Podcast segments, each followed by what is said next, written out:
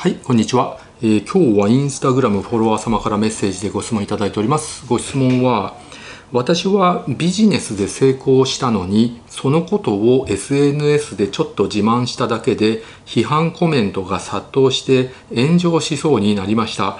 なんで日本人ってこんな奴らばっかなんですかね？っていうご質問なんですけど、まあ、ビジネスで成功して SNS で、まあ、自慢したら批判コメント殺到炎上そうになった、まあ、どんな感じで自慢したのか分かんないんですけれど、まあ、俺はこんな金持ってるぜってあのお前らとは違うんだみたいなちょっと品種買うようなあの自慢だったら、まあ、炎上するのもしょうがないかなって思うんだけれど、まあ、ちょっとどどんな感じで自慢したのか分かんないんですけれどまあ結局ね日本人ってその謙虚でないといけないっていうところはあります。はいで日本人ってね謙虚じゃないと周りから叩かれたりとか蹴落とされたりとかするんですよ。それは日本国内での話ですね。まあ、別に日本人でも、まあ、アメリカとか行って成功したら、まあ、その日本にいる時ほどはね蹴落とされたりとかね、あのー、叩かれたりとかっていう機会は少ないとは思うんですけれどまあ、何でもかんでもですね日本国内でその日本人が頑張って結果を出した時、まあ、日本人以外でも外国人でもそうなんですけど、まあ、例えばスポーツでもね勉強でもねすごいいい結果を出した時とかああるいはビジネスで成功してお金持ちになったとか、まあ、そういう時に俺はすごいだろうってちょっと自慢したりとか目立ったりとかするとやっぱりその叩く人って結構多いんですよ。まあ、みんながみんなそうではないんですけれどなので謙虚にしてればそんなにたか叩かれないってことはあるんですけど俺はすごいんだっていうのをですねあのあからさまに自慢するとやっぱりね叩かれますね、まあ、出る杭は打たれるっていうね言葉もある通りそういう風になっちゃうんですよ。俺ってすごいだろうとかあるいはちょっと横柄な態度を取ったりとかすると、まあ、潰されちゃったりとかするわけで、まあ、例えばその一部のあの業界の人とか一部の人はまた別なんですけど例えば一部の YouTuber オラオラ系の人とか例えばヒカルさんとかドヤ顔でどうだってやるとやっぱり一部の人にはバーッとね人気が出るんですけどやっぱり一部の人には叩かれちゃったりとか、まあ、好き嫌いあるんですけど、まあ、それでもその一部のねあの人たちの支持を得てそれで成功するとかだったら別にそれでいいわけであとあとねホストの人とかでも俺はこんなに稼ぐんだって言ってなんだかあいつってね叩かれることもあるんだけどでも一部のそのホストのファンの人にとってはすごいあのありなんですか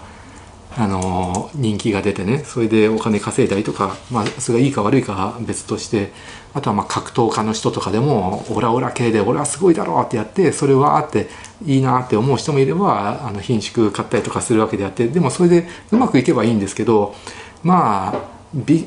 ジネス例えば車売ったりとか電化製品売ったりとか食品売ったりとか IT 業界とかで大勢の人を相手にする商売をしてる人幅広いターゲットを、えー、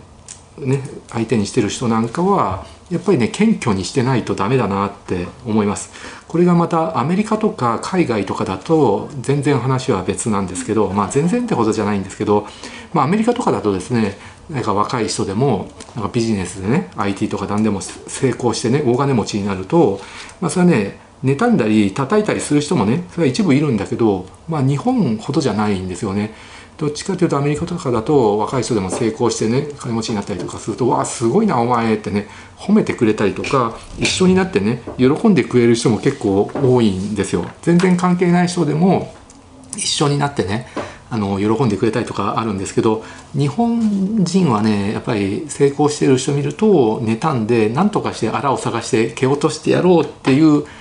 人がね、まあ、残念ながら多いんですよ。でこれ後で話すんですけどこれがね悪いことばっかりじゃなくていいところでもあるんですけどだけどやっぱり日本国内ではやっぱり謙虚にしてなきゃいけないっていうのはあります。もうこれはねしょうがないもんだとね思ってもらった方がいいと思いますね。うん、なので、まあ、これなんでかっていうとやっぱり日本って島国なんですよね。でやっぱり大陸の人と比べると、まあ、歴史的に見ても民族同士のね争いとか、まあ、国同士の争い、まあ、他の国に攻め込まれてですね男を皆殺しにされたりとかあるいは現地の女性とその侵略してきた兵士が結婚してで DNA がね滅ぼされてとかねまあ民族そのまま民族ごと滅ぼされたりとかですね、まあ、そういうのがですね、まあ、なかったわけですよね島国で日本海に守られて、まあ、現行の時でもですね元っていうあの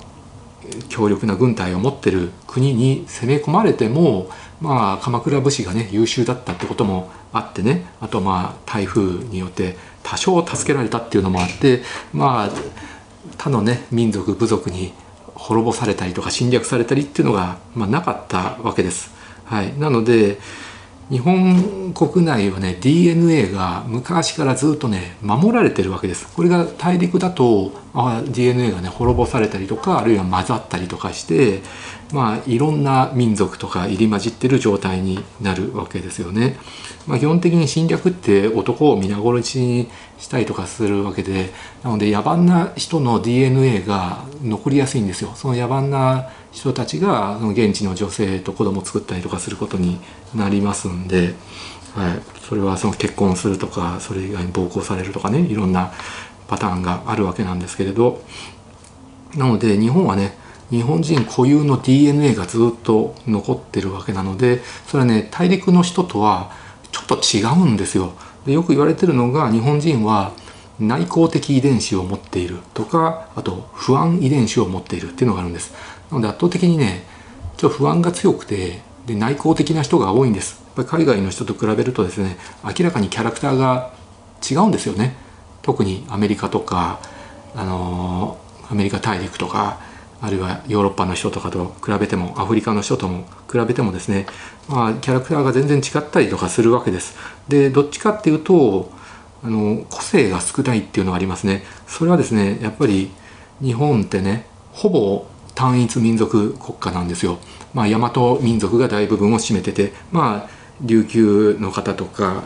琉球民族とかねアイヌ民族とかの方もの一部いらっしゃるわけなんですけれどまあほぼ単一民族国家で、まあ、これはね大陸の人とは全然違うわけです、まあ、これがアメリカになるとまずヨーロッパからね白人が移民として行ったりとか黒人が奴隷として連れてこられたりとかあるいは、えーと、現地のねネイティブアメリカンの人もいればあとはヒスパニック系の人が入ってきたりとかですね。本当にいろんな民族が入り混じってて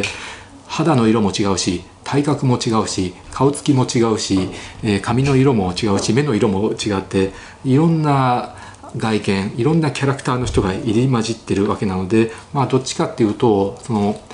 個性だらけみんなが違うんですよ。でも日本人ってみんなほぼみんな同じ肌の色、えー、髪の色、えー、あと目の色をしてて同じ言葉を喋ってるわけなので、まあ、その分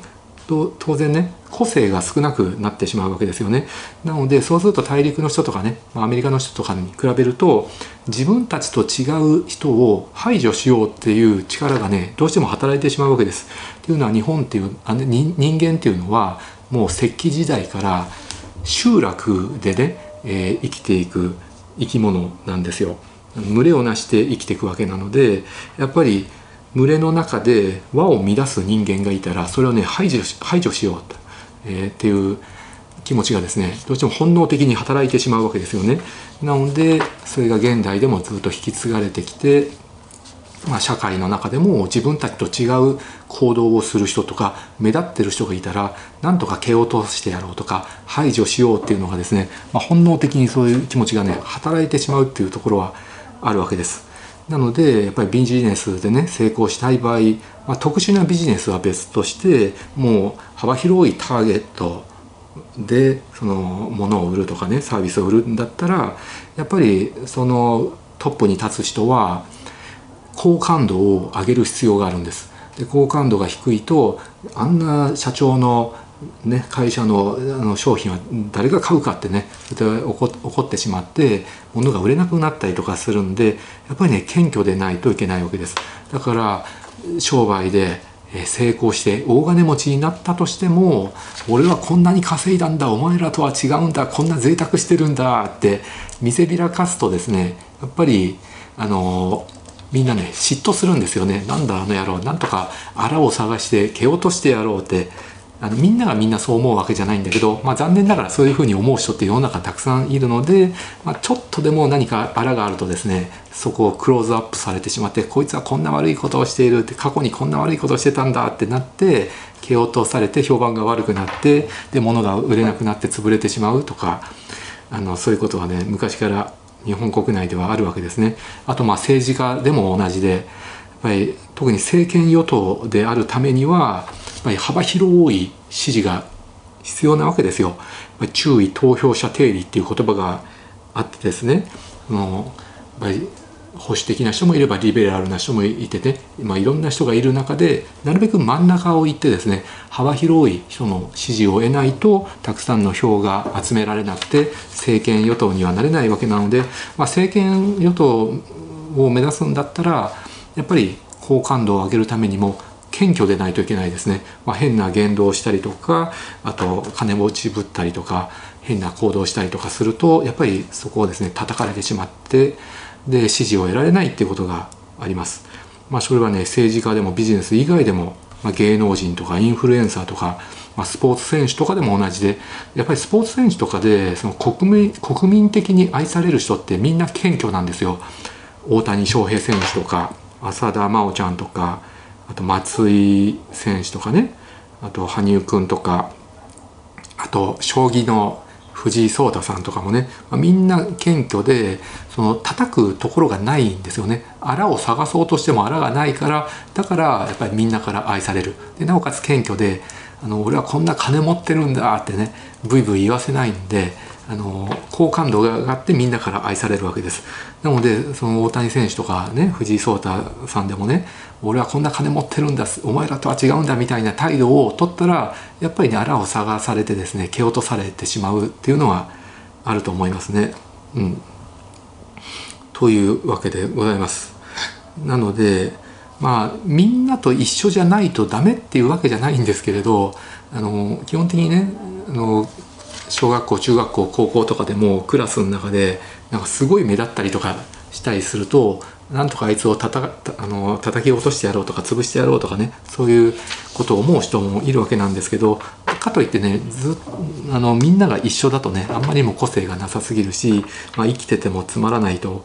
思うのでそのまあそのこれはね日本人のね悪いとこでもあるんだけどいいところでもあるんですよね。っていうのは、あ、どっちかというと日本人って個性が少なくてあの個性のある人をなんとか潰してやろうとか仲間外れにしようっていうことはあの、ね、力が働いてしまうんだけどだけど日本ってすごい治安がいいじゃないですかでなおかつ、まあ、規律を重んじる性格なんですよみんな。なので例えば大震災があった時でも暴動が、ね、ほとんど起こらないとかあとはみんなね列をねちゃんと並んで順番待ちしたりとかこれってね日本人の誇ることなんですけどこれはやっぱりやっぱりあの周りの目を気にするからなんですよ。あの誰かね一人あの割り込んで入っていったりとかすると「なんだあいつは」ってねそういう目で見られたりとかするし暴動する人がいても「なんだあいつは」ってねあの目立っちゃうわけですよ。